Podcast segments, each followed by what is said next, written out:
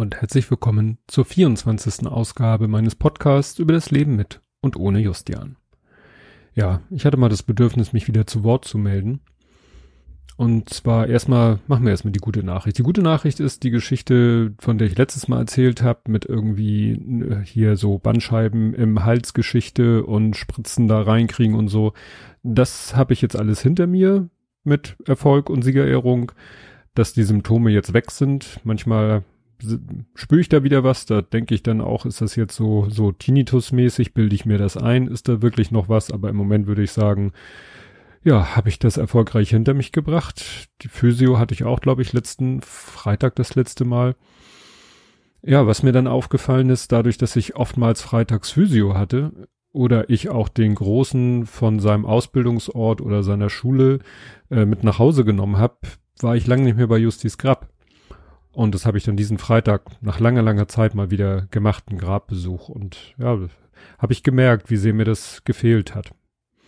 Ja, bei den weiteren erfreulichen Dingen äh, war Stimmenlob. Ähm, die Gesche, die Chaserella, hatte auf Twitter äh, gesagt, dass sie meine Stimme so schön findet. Das habe ich dann so nochmal thematisiert, dass ich das, dass mich dieses Lob sehr freut, aber auch sehr überrascht hat, was dazu führte, dass ich noch mehr Lob bekam, was mich dann natürlich noch mehr gefreut hat verlinke ich euch den, mein Tweet und wie gesagt, die Replies da drauf stehen in dem Zusammenhang. Ja, dann noch zu den neutralen Sachen. Ich habe mal auch seit langer, langer Zeit äh, mal wieder eine neue Folge veröffentlicht in meinem Podcast Good Morning, wo es ja ne, um Tod und Trauer geht. Da hatte ich die Jutta Rustkenser ja interviewt, ist ja also, mich mit ihr unterhalten, sie erzählen lassen, die kenne ich über ITA, die, das Institut für Trauerarbeit und über Verweis der Eltern, wo meine Frau ja die Trauerbegleiterinnen-Ausbildung gemacht hat, die nämlich Jutta leitet. Ja, wenn euch das mal so ein bisschen interessiert, weil ITA, da bin ich ja im Vorstand und Verweis der Eltern ist ja auch ein wichtiger Verein für mich, für meine Frau und mich. Wenn ihr ein bisschen die Geschichte wissen wollt, wie es denn dazu gekommen ist, dass diese Vereine ins Leben gerufen worden sind und was so eine Trauerbegleiterinnen-Ausbildung so bedeutet, dass, ja, dann kann man sich das mal anhören. Nichts für einen heiteren Spielerabend. Ja, dann noch weiter die, die neutral erfreulichen Sachen. Nein, also was mir einfach so über den Weg gelaufen ist und was auch jetzt äh, mit Trauer zu tun hat. Äh, meine Frau hat sich so ein Bildband gekauft. Ähm, da geht's um Helmut und Loki Schmidt äh, deren Wohnhaus, äh, wo sie bis zu ihrem oder zuletzt zu Helmut Schmidts Lebensende gewohnt haben. Das ist ja jetzt ein Museum und da gibt's halt ein Bildband, wo da mal die Räumlichkeiten und Gegenstände in dem Haus fotografiert worden sind und dann dokumentiert worden sind. Und da ist auch ein Thema, was ich vielleicht schon mal gehört habe, aber wieder vergessen hatte, dass Helmut und Loki Schmidt ja auch verwaiste Eltern waren, muss man ja sagen. Ne? Die, ich glaube, so kurz nach äh, Kriegsende, so um Kriegsende herum hat Loki einen Sohn zur Welt gebracht, der dann aber ähm, ja in jungen Jahren schon verstorben ist. Und das wird da in dem Buch dann auch, finde ich, ganz äh, ja, nee, nüchtern und sachlich klingt, klingt aber ganz äh, offen geschildert wird, weil sie halt dann so einen Gedenkstein hatten oder einen Grabstein muss man eher sagen, der aber irgendwo in, ich glaube, der ist in, weil sie zu der Zeit dort waren, glaube ich, in Ostdeutschland irgendwo oder jedenfalls weit weg von Hamburg äh, war das Kind begraben und irgendwann vor nicht so langer Zeit haben sie den Stein dann zu sich geholt und ihn bei sich im Garten gelegt. Ja, wer natürlich auch äh, momentan viel in den Medien ist und da ist vielleicht auch nicht so unbekannt, dass er ein verwaister Vater ist, ist Joe Biden, weil ja er, ich glaube, am Tag der Wahl und kurz nach der Wahl wurde berichtet, dass er da eben am Grab seines Sohnes war. Das ist nun, ähm, Joe Biden ist ja nun schon etwas älter und sein Sohn, dessen Grab er da besucht hat, der ist ja, sag ich mal, im na, hohen Alter, der war, glaube ich, zwei Jahre älter als ich, ist der ja gestorben an Krebs. Aber Joe Biden hat ja schon in äh, jungen Jahren äh, seine Frau und seine Tochter verloren und war dann alleinerziehender Vater. Also ist der verwaiste Vater ja mittlerweile in doppelter Form und Witwer. Ja, dann hat meine Frau noch ein Buch gekauft, das ich jetzt nicht in meinem Lesepodcast vorstellen werde, genauso wie ich den Bildband nicht in meinem ähm, Lesepodcast vorstellen werde. Das ist eine Graphic Novel, die heißt Nils. Und dieses Buch zu lesen hat mir wirklich ja, körperlichen Schmerz, das klingt jetzt auch so dramatisch bereitet. Also es ist wirklich schwer zu ertragen, weil eine Frau ähm, erzählt da, oder Mutter, eine verwaiste Mutter erzählt da, ähm, ja, von ihrem Sohn, der irgendwann erkrankt ist, dann äh, ja, behandelt wurde, gestorben ist und sich das Ganze dann auch noch als, ja, Folge einer Fehlbehandlung darstellte und diesen ganzen Prozess, sein Leben, sein Sterben, ihre Trauer, also der ganzen Familie und auch dann der Kampf mit den, ja, ja, in dem Fall war es, glaube ich, nicht mit der Krankenkasse, weil die, glaube ich, selber den Kampf geführt hat. Aber nee, das verwechsel ich jetzt, glaube ich. Ich bin ein bisschen neben der Spur, aber da komme ich gleich zu. Also wenn ihr da mal ein Buch lesen wollt, das auch sehr zu Herzen geht, kann ich euch das sehr empfehlen. Verlinke ich euch auch. Und zu guter Letzt äh, bei in Sachen Büchern habe ich jetzt auch in meinem Lesepodcast, von dem ich ja eben sprach, habe ich auch gerade neulich ein Buch vorgestellt. Äh, das heißt, es ist okay, wenn du traurig bist.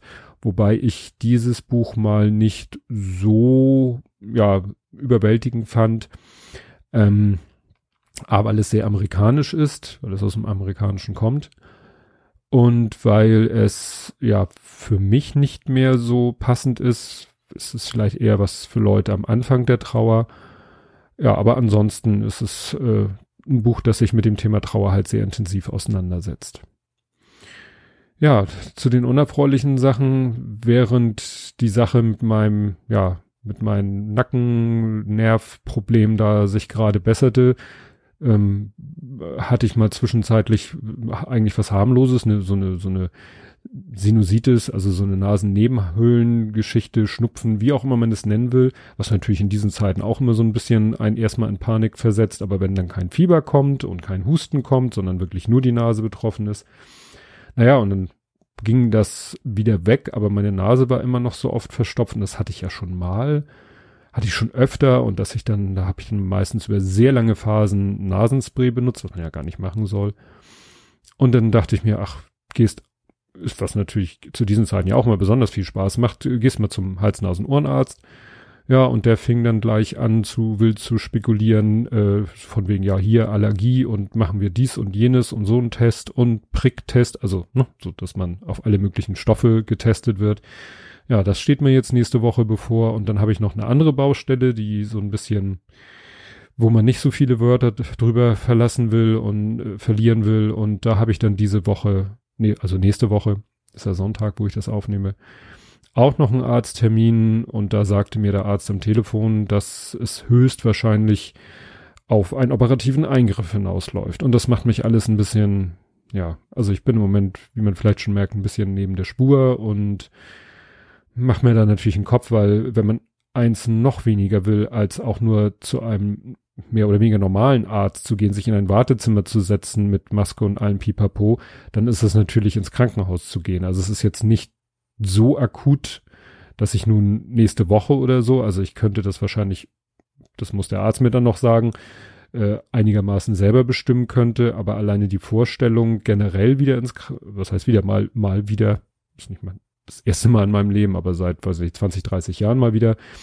äh, ins Krankenhaus zu müssen, und das natürlich in dieser Zeit, selbst wenn irgendwann, also sag mal, wenn, wenn der Arzt sagt, ja, das können Sie jetzt machen, können Sie in zwei Monaten machen, dann, oder auch in drei, vier, dann würde man natürlich überlegen, gut, wenn diese, wenn die Zahlen mal wieder deutlich runtergehen und die Krankenhäuser generell wieder ein bisschen entspannter arbeiten, dann muss das vielleicht sein.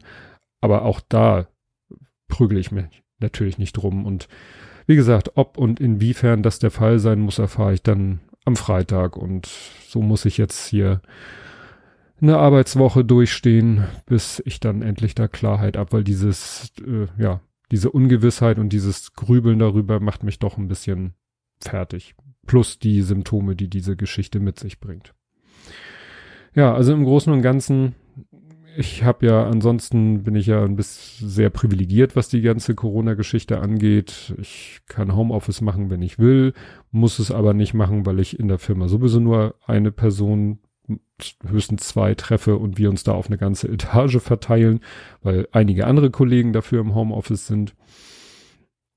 Ansonsten habe ich irgendwie keine Kontakte außer meine Familie und das muss ich sagen, reicht mir im Moment eigentlich auch. Ja gut, es war leider nicht besonders äh, erheiternd. Wenn ihr einen erheiternden Personal Podcast hören wollt, dann hört euch Jörn Schaar Fein Podcast an. Ich bin da mehr für die andere Seite des Stimmungsspektrums zuständig. Und bis zum nächsten Mal sage ich Tschüss.